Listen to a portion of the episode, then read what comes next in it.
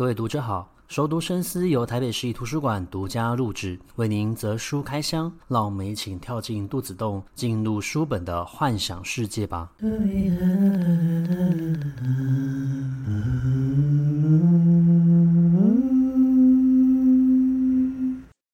欢迎回到熟读深思，这周我们要介绍一本领导学的书籍。那这本书的书名呢，叫做《为什么我们总是选到不适任的男性当领导人》哦。必须说，这本书应该是我读过的书以来书名最长的一本了。那么这本书呢，它是在探讨蛮多的主管阶级或者说是领导层的一个角色，多数都是由男性来负责担任的。那其实呃，这样子的演变，它跟我们过去的封建社会是有关系的。毕竟在封建的时代。多数都是属于父系社会，所以在父系社会当中，男性担任领导人机会是比较多的。那随着时代的一个演变，呃，通常呢，人类的一个习惯就是要把权力用在自己的手上。自然的，当领导人的角色今天有缺的时候，我们也会第一想到的是要有所谓的一个男性来担任。当然，在现在讲求性别平等的一个时代，不应该是由性别来决定谁来担负责担任所谓的主管，而是应该看这个人对于领域的知识还有经验的掌握程度哦。不置可否的是，其实，在某一些领域里面，他们还是有特别的所谓性别的一个要求。好比说，在服务业方面，他们或许更倾向于寻找女性来担任服务业的一个工作角色。因为他们认为女性呢，在呃人格特质上面是比较温柔的，因此她可以比较愿意倾听顾客的一个需求。当然，你要说如果倾听这样子一个特质，其实是不分所谓的男女的，其实不应该是所有的人都共同拥有的一个特质，只不过在特定的性别上面，它或许会有比较好的一个发挥，或是表现得比较好。但是我们要撇除掉这样子的一个性别偏见。那么谈到所谓的一个领导人，我们通常在评断一位好的领导人的时候，我们或许会从几个不同的面向去评估他，包括了最基本的智慧资本。那也就是说，他对于这个领域和产业是否有充分的知识还有经验，因为这可以帮助他去做出正确的一个决策。但我们也没有办法，就是说只有智慧资本高的人就可以担任领导人。毕竟要做出一个正确的决策，有些时候他必须要评估非常多的面向，并且从各种不同的一个角度去切入进行思考。再加上所谓的智慧资本，其实它是蛮容易被机器或是 AI 智慧能力所取代的。所以其实也有蛮多的在研究所谓的一个领导学层或是工作层面这样子一个分析学家们认为说，在未来呢，情感面的资本才是去考验一位领导者的关键。那另外一种资本呢，叫做社会资本。讲呃明白一点，其实就是所谓的人脉。那社会资本它可以将优秀的人跟优秀的人结合在一起，那借由这些人脉的一个连接，让事情的运转更为顺利啊。所以我们在评估一位领导者的时候，有些时候有一些企业或公司他们在面试的时候，他们会去打听这一个人过去的工作表现，在职场上面的一个评价。另外呢，也有可能是透过朋友的一个推荐而取得了去面试的一个资格。那成为一位好的领导人，除了要前面有两种资本之外呢，还有一种资本叫做心理资本。心理资本的话，也许可以从正面去评断评断一个人，像是他是否具有所谓的一个好奇心，然后他的抗压性如何。而在黑暗面的部分呢，它其实就有讲到两个特点，是比较容易出现在男性领导人身上的。那这一点的话，我们稍后再提。不过他也有提到，呃，其实要去评估一个人的心理资本，最重要的是他要具备高 EQ，因为 EQ 就是我们的情绪控制能力。而一个人的个人效率，他的工作效率，关系到他这个人是否具有高度的自制力。所以你具有高度的一个自制力，你可以控制住你自己负面的一个情绪的话，你在工作表现上面会比较来得好哦。那我们在强调心理资本的时候，有讲到，呃，你可以从正向面去看待，你也可以从负向面去评估它。有两种，呃，比较黑暗面的一个特质呢，是比较容易出现在男性领导人身上的。一种呢，叫做自恋型的人格。那自恋型的人格，我们知道自恋的人，他其实对于自己是具有非常高度的一个自信的。当然，我们常常会被这种所谓自恋型人格的人所吸引，因为他表现出来的这种高度的自信，会让我们在第一时间的时候比较愿意想要相信他可以带领我们做到某一件事情。但是如果说，呃，这个人太高度的一个自信，他没有办法分辨出优劣好坏，以及他没有办法听进别人意见的时候，他很容易就会让这个公司陷入到危机哦。那这样子的人格特质为什么比较常出现在男性身上呢？第一个是我们前面所讲过，在呃整个社会的权力结构发展以来呢，其实男性他们是过去比较常站在所谓的领导阶层的，因此他们想要永久的去享有。现在他所属于他的一个权利，再来呢是属于自恋型的一个人格，他们的人格特质有一个很共通的特征是，普遍他们的自尊心比较高，所以不容易听进去他人的一个意见，因此他在做决策的时候所凭的有可能是他过去的知识跟经验，也有可能他凭的是所谓的直觉哦。但如果你太过度依赖自己的知识跟经验，你没有随着时间的一个交替。不停的去学习的话，很容易的，你过去所学习到、所接受到的这一些东西，它很容易就过时了。因此，在做决策的时候，很有可能就会出现错误。在，如果你凭着直觉在做事的话，或许一两次你可能会猜对，但，呃，我们知道事事都是有所的例外和几率的，很难保你不会遇到失败的那一次。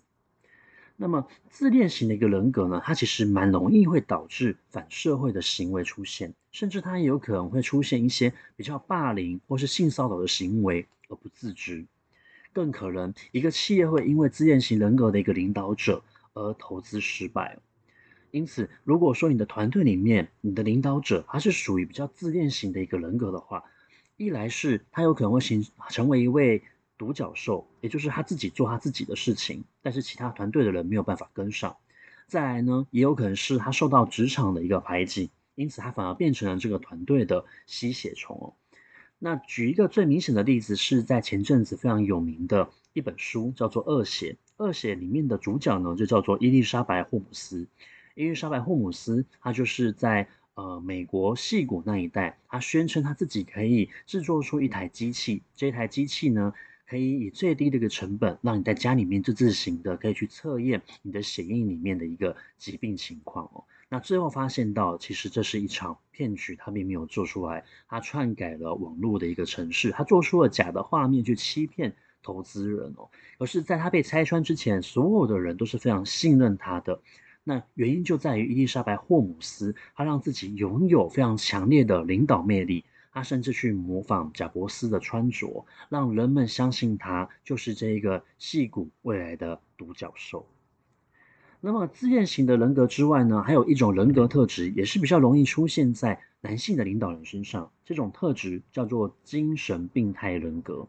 那精神病态人格它其实有两种特征。第一种特征就是这种人呢，他缺乏明确的道德伦理观念，所以他并他的观念之中，他并没有所谓的一个对错。即便他今天做错了事情，他也不会觉得后悔，也不会反省。所以，他比起自恋型的人格，他更容易出现严重的反社会倾向。第二种呢，是他缺乏所谓的同理心，所以他没有办法理解他人的呃心里的一个想法，或是为什么别人会因为你所做的这件事情而受到伤害。那精神病态的一个人格，其实他会为了要去追求群众的同意，对他的一个认可而侃侃而谈。那如果从这两样的论述的话，其实我觉得蛮多的邪教或者说是新兴宗教的一个领袖哦，他们。呃，身上其实就很容易出现像这样子一个特质，他们会对于他们的信徒侃侃而谈，并且鼓励他们去做其实在世俗观念之中不正确的事情。那因为这些人其实是走入到了一个隧道里面，他看不见隧道外的一个情况，所以呢，他在观念之中很容易就受到了催眠，因而相信了这样子的一个领导者。那最明显的特质就是在村上春树的地下铁事件，而也是我们耳熟能详的奥姆真理教。当时候的奥姆真理教就是在地铁里面释放沙林毒气，然后造成非常多人的一个死亡，或者说是永久性的一个精神和心理伤害。那么我觉得蛮奇怪的一件事情就是，即便有所谓的一个自恋型人格，也有所谓的一个精神病态的人格，他们也很容易出现在男性领导人的一个身上哦。可是问题就是，他们所展现出来的这一种自信，他们对于群众的一种侃侃而谈而说服他人的一个人格特质，我们有些时候又会把它跟所谓的领导魅力去画上等号的。那这本书里面就有提到一件事情啊，他说，其实，在男性领导人的身上，这个人的做事方法未必好，做出来的效能也未必比女性还要来得好，可是他很容易就会受到上级单位的一个肯定，原因就在于他表现出来的这一种自信和领导魅力哦。而我们的社会呢，其实又是非常的病态和奇怪的。我们觉得一个人做事非常的仔细，工作十分的认真，我们会认可他。可是当你今天要评估一个人适不适合当主管的时候，有些时候我们评估的又不是他的工作能力跟表现，反而会去看这一个人的人格特质。那这样子的人格特质又容易出现在男性的一个身上啊，因为我们传统性呢会觉得男生就是应该要更有所谓的一个侵略性也好，或是更加积极主动也好，因此当这个人表现出来的是侃侃而谈的这种所谓的一个人格特质的时候，他很容易就受到肯定和提拔了。可是对于女性呢，我们又会就会觉得女性的做事呢非常的仔细跟认真，而且很值得我们的一个依靠哦。只要有这个人在，相信这个团队都不会有任何问题。可是你在提拔他的时候，你又会觉得，嗯，他这样的个性好像有点太过于温和跟谦逊了。虽然做事非常的稳当，有自知之明，可是好像又很容易陷入一些小事情的一个纠结和焦虑。因此，你在提拔一个主管的时候，又很容易的又选向了男性的一个身上。那么，呃，他就有提到哦，我们总是会在脚踏实地做事的人跟所谓的超级偶像之间摇摆不定。那我们到底希望的是我们的领导者出现怎样的一个特质呢？所以女性她其实不是不具备所谓的管理能力，而是因为我们对于呃女性的领导者在领导魅力这一块上面，我们是比较犹豫的哦。那么他也提到了，其实有所谓领袖魅力的人呢，他很擅长去做所谓的一个向下管理。那因为向下管理的时候呢，他就会知道。如果我可以获得到属下属的心，我是更容易会做事的，我的表现会更好，因而让上级单位更有助于看到自己。那讲到这一点，你就会有一个想法，就是那如果我们让女性拥有所谓领导魅力的话，不是就做得更好了吗？可是呢，这个作者在这个地方又提出了一个好像有点违背自己的一个意见的一个想法，他认为说女性不要特别随意的去改变自己，你应该保持的。呃，你现在的一个人格特质哦，这也是我对于这本书它最大的一个疑惑。我们说过，在看领导学书籍的时候呢，你一定要随时注意着这个作者的逻辑能力哦。这个作者呢，在这一本书里面，他当然提到了非常多为什么女性领导人优于男性领导人的一个呃特质跟能力所在，还有他们的魅力所在，这是毋庸置疑的，而且我也非常的认可。确实，这些特质在女性的身上。它更常会彰显出来，可是作者又会在某一些情况之下去提醒你，女性不要轻易的改变，应该要维持着你现在的一个人格特质，不要为了要赶上男性，或者说是为了要超越男性，因为你就去学习男性的这一些事情。那这就叫回归啦。身为一个领导人，男性跟女性真的有所谓的一个差别或是差异点吗？这也是在看这本书的时候，我的很大的一个疑惑。那因为这本书到了中间期的时候，他花了很大的篇幅去谈论，身为一个领导人的特质应该要有哪一些。但是如果你去阅读的话，你就会发现到这些特质好像似乎都跟男性或者说是女性没有任何的一个关系哦。所以呃，如果你要问我对于这本书的看法的话，我觉得其实。无论是男性领导人或是女性领导人也好，我觉得性别操作在这一本书上面，它只是书的一个噱头，它确实也证明了。可是它并没有说出女性领导者真正完全胜于男性领导人的优点在哪里。其实他所谈到的还是普遍的我们对于女性的一个呃刻板印象或者说是偏见。我们先天性的就会觉得女生做事比较仔细，女生做事比较可靠。不会像男生一样，呃，EQ 能力比较差，然后没有办法好好的一个沟通，或是听进别人的一个意见。可是这些东西你撇除掉领导者这一个身份，他似乎可以在很多的领域上面都说得通，然后你也都一直以来都是这样子的觉得的。所以我觉得他并没有跳脱传统对于男性、女性的一个性别框架的一个思考哦。但是这本书还是有优点的，因为它有提出非常多你要去如何评估一位领导者他是否适合的呃评鉴机制或者说是要素。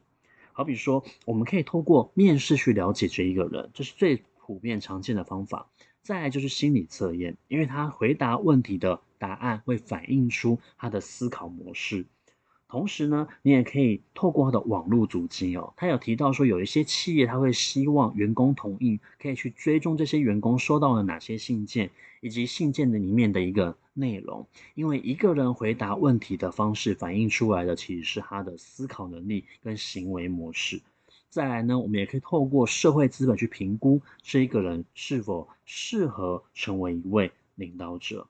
那还有讲到一件事，他觉得有一些呃男性或女性先天上面的个人特质或条件，他是没有办法改变的。但是我们可以看出这一个人的受教程度如何。纵使你的个性没有办法立刻改变，可是你可以改变你做事的方法还有路线。评估这一个人适不适合成为一位领导者，呃，从男性或女性这样子一个角度去看呢，他还是稍微有点偏颇，没有办法。这么的一个全观哦，呃，我们说到，呃，身为一位领导者，有前面的那一些所谓的智慧资本也好，社会资本也好，然后你的内心资本，然后甚至你的环境，其实也会影响到你这一个人做人做事的一个方法。但是在选择一个适合的领导者的时候，应该要试着去摆脱政治的角力，还有裙带关系。同时，我们在选择一位领导者的时候，应该是要以这个人适不适合来作为出发点跟参考点。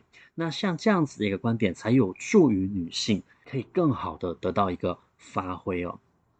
最后呢，我觉得也是这本书特别提到的，其实不是所有的人都适合当主管，有一些人其实他是比较适合独立工作的。那这样子的人，他要如何成为一位主管？当他成为一位主管的时候，你就会发现到他可能会有一些社交问题的一个障碍，或者是有一些事情他自己就处理好了，所以他全部的事情都揽在身上自己做，那这会导致这个组织就会失能，其他的人因为他失去了他工作表现的一个机会，因而让整个团体的表现呢，他会更加的轻重在集中在一个人的身上哦。所以评估一个人是否适合成为一位领导者，我想单从性别来看。它或许有参考的价值，但它并非是我们决定的呃关键哦。那虽然这本书有提到非常多啊、呃，为什么女性一定会优于男性更适合当所谓的一个领导人，但我觉得它并没有一个非常关键性可以说服我的一个理由。但是我个人其实是非常支持这样子的一个观点的。同时，我觉得可以借由这样子的一个书籍，去让男性领导者好好的去省视。当他做出决策的时候，他是否做出的是正确的决策？以及领导者在选择下属或者说是小主管的时候呢，他是否是站在呃评估一个人的工作能力表现而去做下正确的一个判断？那么我们今天的节目介绍到这个地方，如果你喜欢我们今天节目内容的话，也欢迎分享给你喜欢阅读的朋友。我们下个礼拜的空中书房再见，拜拜。